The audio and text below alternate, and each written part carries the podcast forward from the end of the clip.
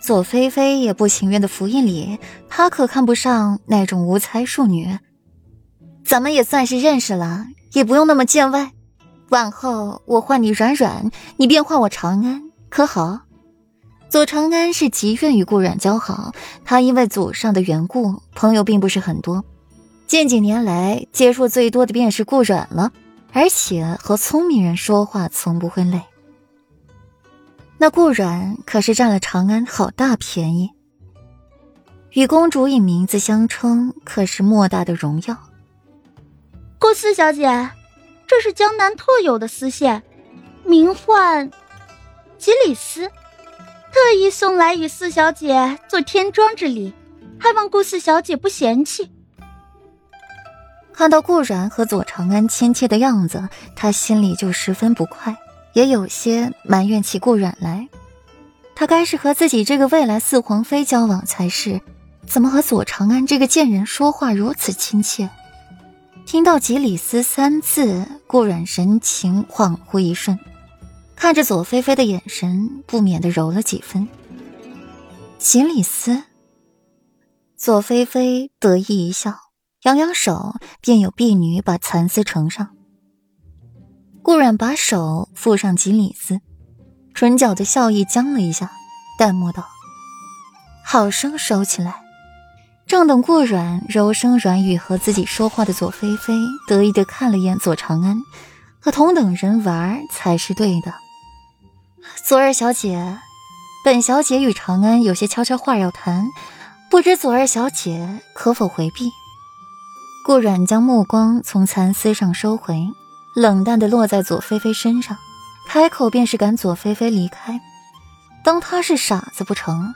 用蚕丝来忽悠他，把蚕丝说成了锦鲤丝，这是故意还是无意？顾阮都不待见他。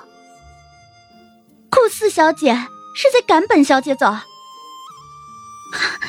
本小姐好心来给你送天装礼，你不思感恩也就罢了，竟然还赶本小姐走，区区庶女竟如此狂妄自大，不过是攀上了裴世子，不然你以为你有什么可傲气的？不过是一个以色示人的玩物，竟敢在本小姐面前拿翘。左菲菲听到顾阮的话，先是一愣。随即气急败坏起了，大骂着顾阮，各种难听话脱口而出。他居然敢如此不待见自己！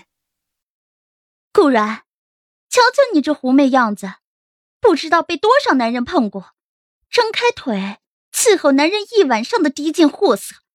你说说，你给裴世子戴了多少顶绿帽子？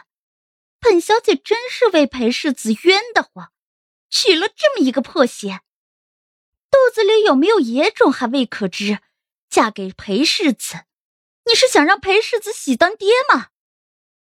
左菲菲喘了两口气，接着骂顾然。左右锦园没什么人，他骂起来更是无所畏惧。更何况这事被人传了出去，丢脸的也只会是顾然。顾然眉毛一皱再皱，显然是极其不悦左菲菲，却也不愿与他过多计较。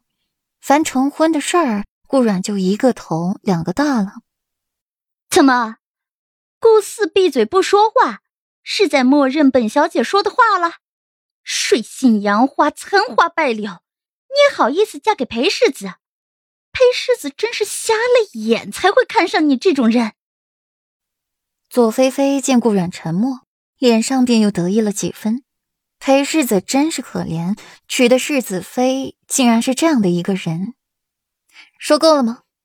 说够了，便请左二小姐离开，恕顾阮不做招待。